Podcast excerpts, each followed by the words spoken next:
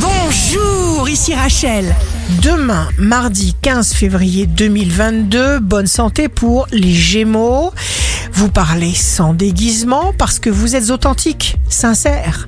Le signe amoureux du jour sera le Verseau. Vous êtes connecté, constatez-le. Si vous êtes à la recherche d'un emploi, le Sagittaire, un mot, une lettre, une rencontre, une nouvelle amitié est souvent porteur de messages.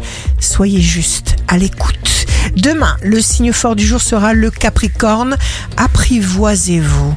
Apprenez à vous faire confiance. Pour pouvoir changer, il faut d'abord vous accepter exactement comme vous êtes. Ici Rachel. Rendez-vous demain dès 6h dans Scoop Matin sur Radio Scoop pour notre horoscope. On se quitte avec le Love Astro de ce soir.